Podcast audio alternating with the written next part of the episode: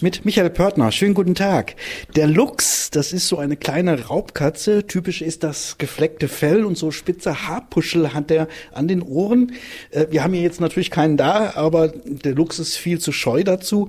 Aber ich bringe ihn jetzt mal aus unserem Rundfunkarchiv akustisch den Luchs nahe. Also so klingt der wirklich, der maunzt und grunzt, ganz komisch. Der Luchs soll nun bei uns hier im Vogelsberg heimisch werden. Noch gibt's ihn gar nicht, höchstens mal auf der Durchreise. Ich habe jetzt Wolfgang Denhöfer vom Verein Vogelsberg Luchs bei mir. Sie möchten, dass der Luchs hier wieder heimisch wird. Warum gerade im Vogelsberg? Der Luchs ist eine faszinierende große Katze und ich würde mich sehr freuen, wenn ich den in den Wäldern ringsum antreffen oder könnte oder zumindest wüsste er wieder da. Denn der Vogelsberg ist ein toller Trittstein äh, zwischen den Luchsvorkommen, die es schon gibt, im Harz, im Bayerischen Wald und im Pfälzerwald. Und wir möchten gern, dass Hessen bereit ist, die Luchse hier freundlich zu empfangen. Der Luchs ist ja ziemlich scheu, man sieht ihn kaum und es gibt auch nur 250 Luchse in ganz Deutschland. Was bedeutet das denn für die Populationen?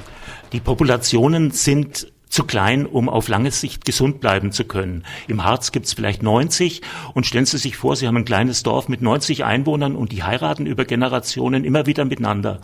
Das kann auf Dauer nicht gut gehen. Der Luchs ist ja eine Raubkatze und auch der Wolf ist ein Raubtier und am Wolf scheiden sich ja die Geister. Die einen, die wollen ihn unbedingt wieder hier haben, die anderen sehen da eine Gefahr drin. Was macht denn der Unterschied zum Luchs aus?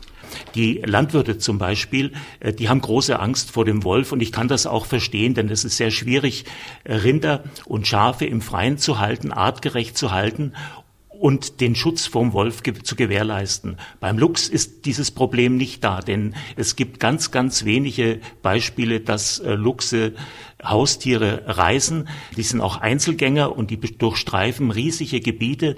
Das heißt, wenn wirklich einer da ist, wird es über Jahre niemand mitkriegen. Der Luchs kann kommen, zumindest hier wieder von Naturschützern und Luchsfreunden erwartet. Das war Michael Pörtner aus dem Vogelsberg.